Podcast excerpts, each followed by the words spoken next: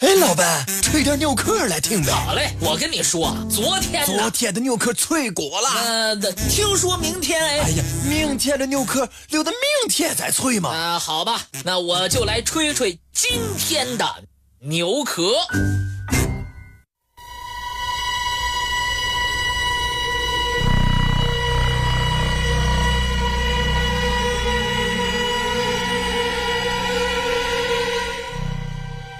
山西省的介休市，在地图上是个极不起眼的小城市。从介休市南行十多公里，有一个三面临沟、一面靠山的村子，叫张壁村。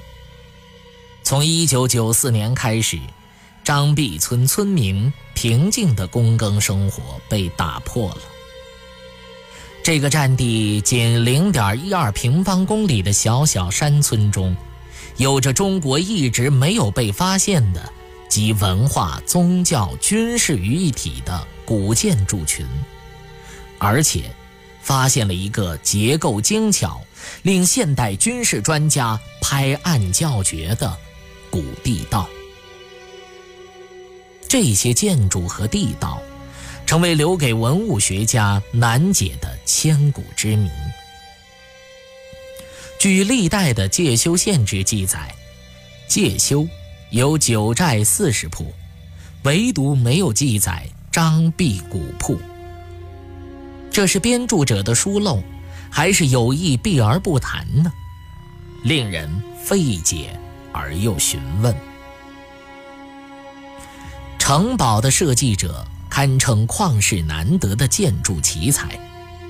城堡周长一千三百米，从南至北三百米，从西至东四百米。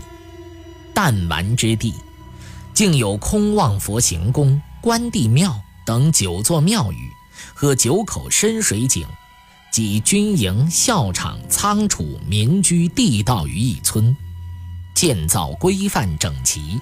民居布局井然有序，庙宇点缀适当得体，历经千年，至今仍然保存完好，极具神秘色彩。那么，这个神秘的古堡又是什么人所建的呢？奇怪的是，史书和介休县志各种版本。找不到构筑张壁铺的只言片语，查遍县城及有关碑记，也无从稽考，这实属一大历史之谜。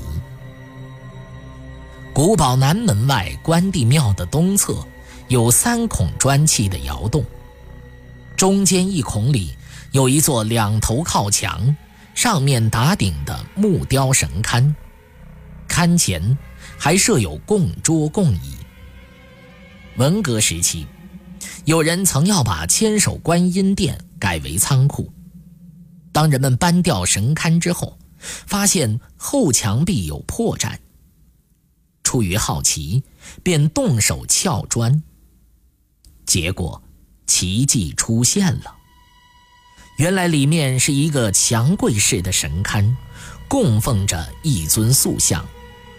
坐姿如佛，神态似道，衣着像官，谁也弄不清楚这到底是什么人物。过了十年，有一位参观者到塑像外表的泥波落，用手抚摸时，才发现内中是一尊实心的铁柱像。一九九四年，几位著名的专家和教授也是参观了这一奇迹。他们说，我国的柱像都是分解开铸成，然后再焊接起来，中间是空的。像这种整体实心的铁像，从来没有见过。那么，这尊铁像铸的到底是谁？为什么要用砖密封？为什么外面要加泥塑？为什么又要用千手观音来遮掩呢？